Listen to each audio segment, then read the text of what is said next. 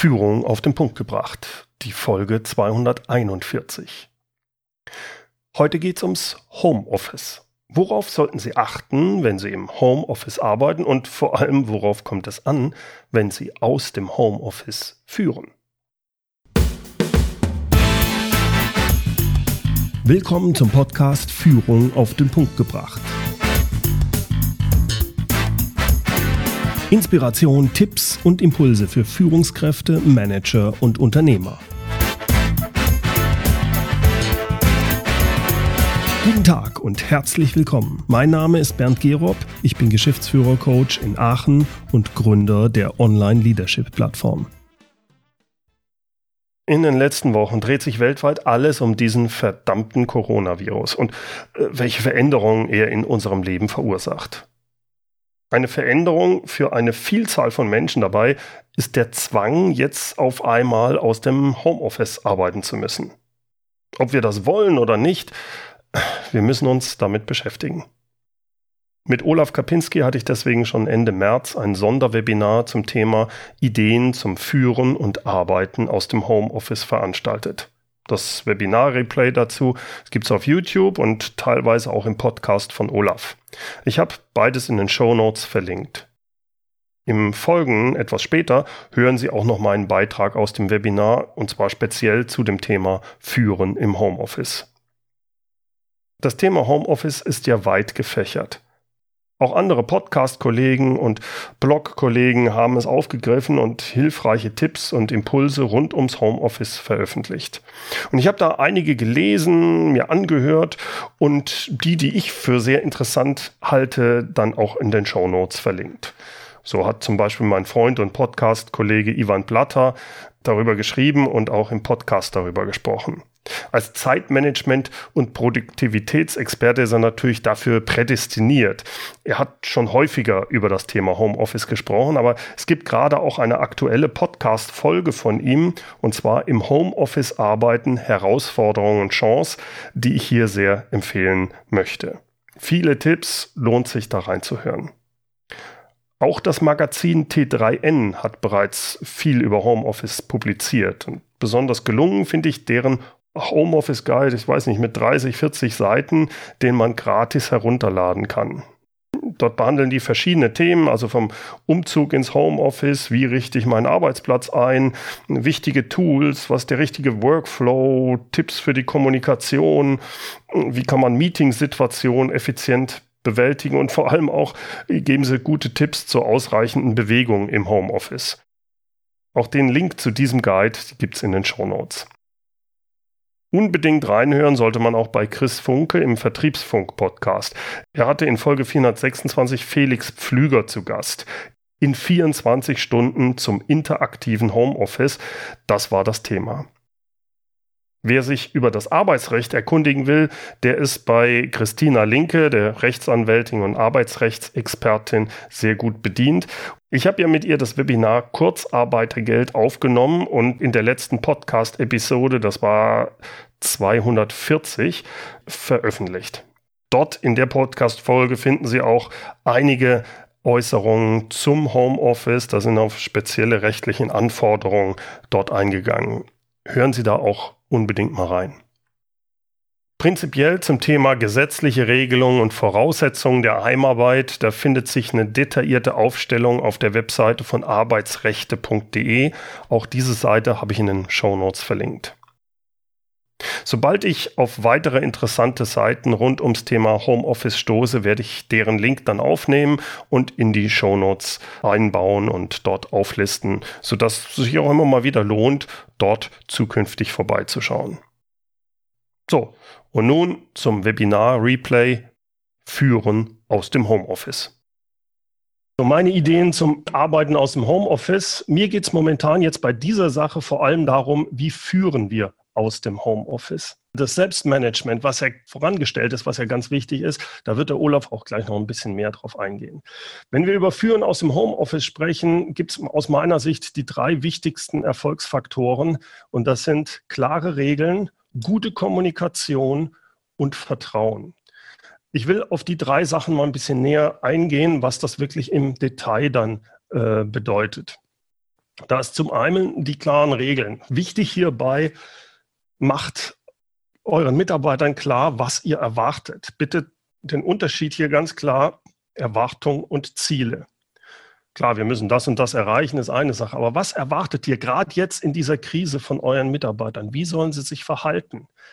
Ähm, das gilt auch sonst natürlich bei der Führung, dass eure Mitarbeiter wissen, was sie, äh, was ihr von ihnen erwartet. Wenn ich das normalerweise sage, sagen die, ja, das wissen die. In der Regel sage ich euch, sie wissen es nicht.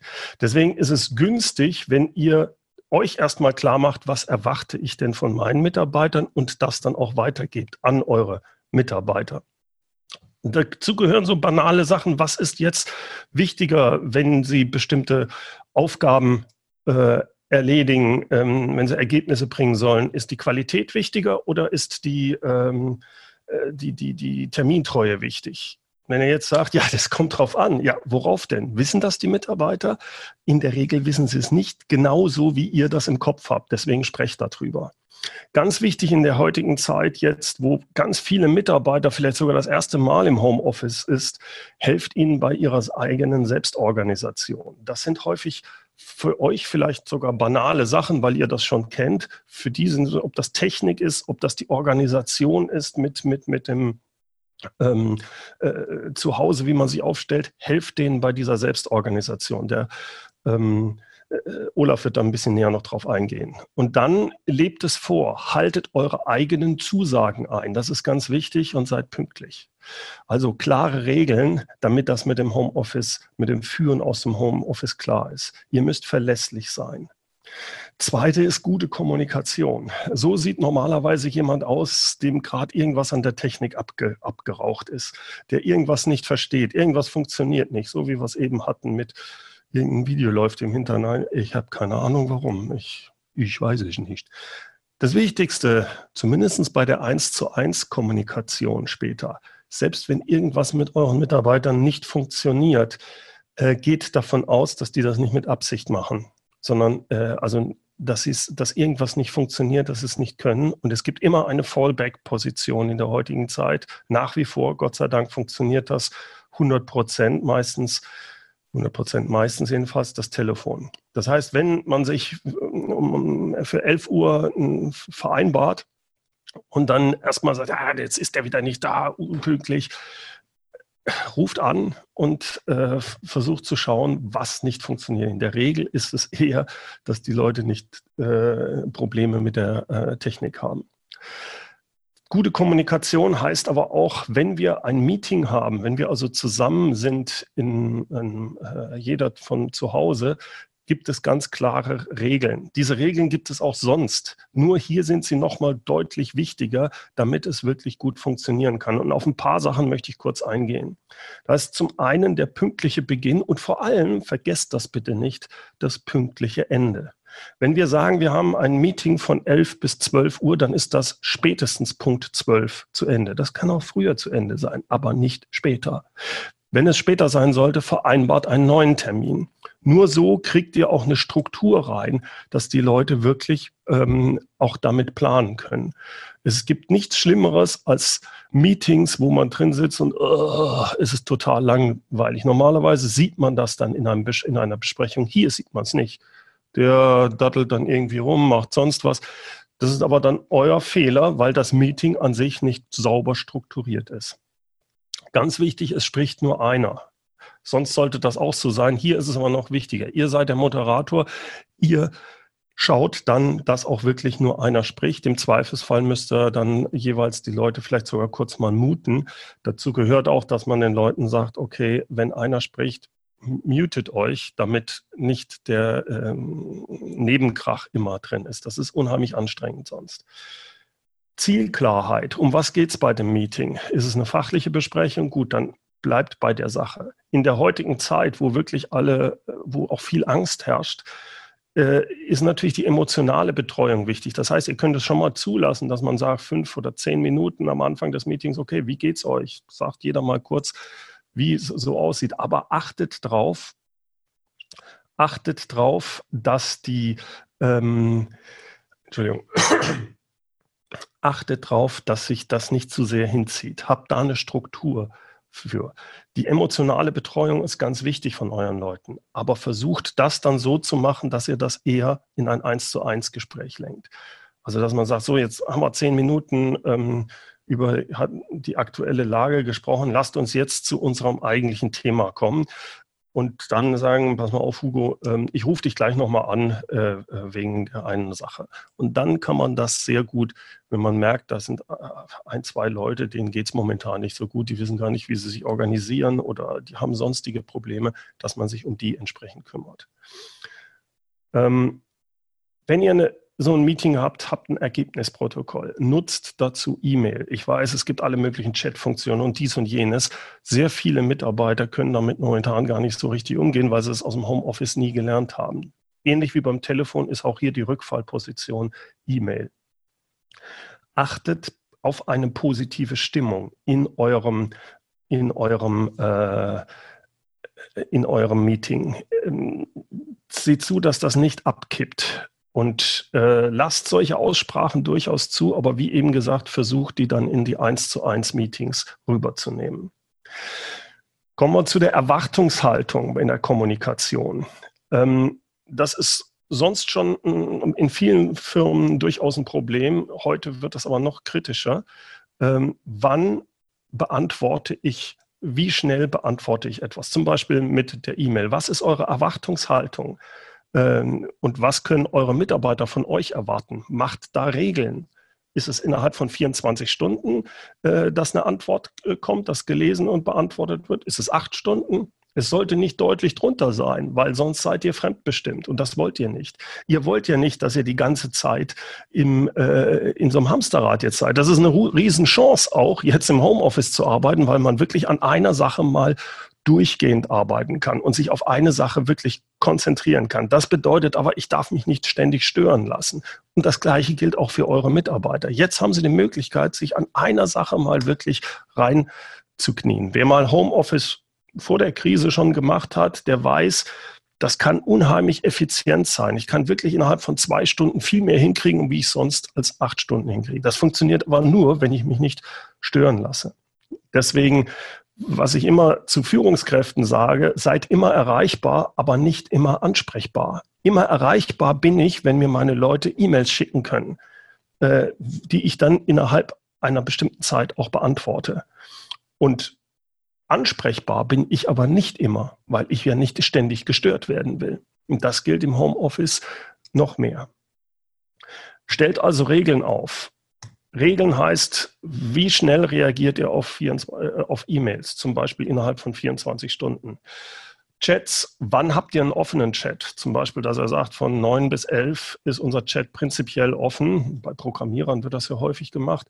Aber achtet darauf, dass das nicht äh, ausartet, sonst seid ihr wiederum nur fremdbestimmt. Ich würde versuchen, auch dort entsprechende Regeln aufzustellen. Ob das jetzt eine Stunde ist, wie Sie, das ist nur ein Beispiel. Ihr müsst eure eigenen Regeln finden. Aber achtet darauf, dass ihr das Homeoffice, den Vorteil, den man dadurch hat, nicht kaputt macht, dadurch, dass man sich fremdbestimmen lässt. Und Telefon dient dazu, dass man das nach Vereinbarung macht. Das ist mein Vorschlag. Oder im absoluten Notfall. Das heißt, wenn jemand äh, arbeitet und sagt, ach ja Gott, jetzt komme ich da nicht weiter, rufe ich doch mal kurz an, das geht am schnellsten. Ja, das geht am schnellsten für ihn. Aber für die andere Person, die, unter, die reißt sie raus, sie wird fremdbestimmt. Das sollte man nicht zulassen. Versucht das, wenn es irgendwie geht, in der Art hinzukriegen. Jetzt kommen wir zum eigentlich wichtigsten Punkt meiner drei Sachen. Und das ist Vertrauen. Habt Vertrauen und gebt Vertrauen. Gerade jetzt in der Krise geht es um Vertrauen. Die Leute haben Angst, es ist, herrscht Unsicherheit. Äh, wichtig ist, dass man auf euch vertrauen kann. Seid ein Vorbild, seid positiv gestimmt, selbst wenn es momentan knirscht, selbst wenn Sachen nicht funktionieren, selbst wenn die Ziele nicht erreicht werden, was weiß ich, und strahlt eine gewisse Gelassenheit aus. Sprecht darüber, wo es hingeht. Ähm, sprecht über Szenarien und äh, lasst euch auch nicht aus, aus der Ruhe bringen bei den Sachen. Helft den Leuten. Jetzt ist Hilfe in dieser Richtung gesagt. Wichtig ist jetzt regelmäßiger Kontakt mit euren Leuten. Was heißt regelmäßiger Kontakt? Das eine ist sicherlich die regelmäßigen Teamcalls. Da haben wir eben drüber gesprochen, wie man das, worauf es da dann ankommt. Noch viel wichtiger jetzt sind für eure Direct Reports, dass ihr wirklich regelmäßige One-on-One-Calls habt. Bei den One-on-One-Calls ich würde die mindestens einmal pro Woche machen. Jetzt, je nachdem, wie eure Leute drauf sind und wie die Einzelnen drauf sind, bei bestimmten Leuten braucht man das vielleicht sogar einmal am Tag. Wichtig ist One-on-One, -on -one, ein Zweiergespräch. Und in diesem Zweiergespräch geht es nicht um oder nicht vor, vor, äh, hauptsächlich um die fachlichen Sachen, sondern es geht vor allem um die persönliche, um die Hilfe, um einfach, sag mal, wie geht's dir denn? Äh, wie läuft's denn? Ja, weißt du, momentan, also dieses Homeoffice, ich habe hier die Kinder zu Hause und boah, ich kriege mich gar nicht strukturiert und da kann man den Mitarbeitern helfen. Oder wenn sie Angst haben, äh, ja, ich weiß jetzt auch nicht, gehen wir jetzt in Kurzarbeit oder nicht, sprecht mit euren Leuten. Seid da derjenige, der, ja, ich will fast sagen, der Fels in der Brandung ist. Das ist das Wichtige. Das ist eure Aufgabe als Führungskraft, eure hauptsächliche, um die Leute im Homeoffice zu unterstützen. Wenn ihr das macht, haben die Leute Vertrauen in euch. Und dann werden sie euch auch nicht ähm, in irgendeiner Weise hinten betuppen oder hintergehen und sagen, ja, Homeoffice jetzt, ach, kann ich ja arbeiten. Lö, lö, lö. Ich sage dem Chef, ich arbeite und tue es nicht. Das, das ist in den wenigsten Fällen jetzt dann der Fall, wenn ihr so euch, wenn ihr so agiert, wenn ihr selbst vertrauensvoll seid. Um das zu sein, seid fehlertolerant, unterstellt Positives den Leuten. Wenn irgendwas nicht funktioniert, geht nicht davon aus, dass die faul sind, geht nicht davon aus, dass sie, oh ja, ist ja nicht so wichtig. Unterstellt Positives. Und da wird der Olaf jetzt gleich näher drauf eingehen, wenn kontrolliert Ergebnisse, aber nicht die Zeit, macht kein Micromanagement. Ich weiß, jetzt sagen welche, ja, aber ich muss doch aufschreiben, die müssen doch aufschreiben und ich muss das doch auch kontrollieren, wie viel Zeit die da im Homeoffice arbeiten. Alter, äh, nein. Würde ich zum jetzigen Zeitpunkt schon gar nicht. Ich würde denen sagen, ja, wir müssen es aufschreiben, bitte schreibt es auf, aber das ist Bürokratie, weil irgendjemand da oben gesagt hat, ja, wir brauchen das, das muss so. Macht es, aber äh, ich würde nicht keinen Fokus drauf legen ich würde da wirklich auf Vertrauen gehen. So, jetzt ähm, nochmal zusammenfassend. Meine drei wichtigsten Erfolgsfaktoren sind, habt klare Regeln, kümmert euch darum, dass die Kommunikation funktioniert und das Wichtigste, strahlt Vertrauen aus und habt Vertrauen in eure Leute und zeigt das auch durch häufige Kommunikation mit den Leuten und seid da empathisch. Soweit also der Webinarmitschnitt Führen aus dem Homeoffice. Wie gesagt, alle Links, insbesondere auch die Auflistung der Links zu den Artikeln anderer Kollegen zum Thema Homeoffice, speziellen Webseiten etc., all das gibt's in den Shownotes. Und die Shownotes, wo findet man die? Na ist klar. www.mehr-führen.de Podcast 241. Führen mit UE. So, zum Schluss, wie immer, kommt noch unser inspirierendes Zitat. Es kommt heute von Roland Buss. Menschen zu führen ist eine Kunstform, wobei die Palette der Talente der Führungskünstler vom Malen nach Zahlen bis zu den Werken Michelangelos alles abbildet.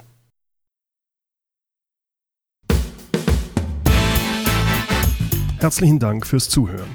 Mein Name ist Bernd Gerob und ich freue mich, wenn Sie demnächst wieder reinhören, wenn es heißt Führung auf den Punkt gebracht.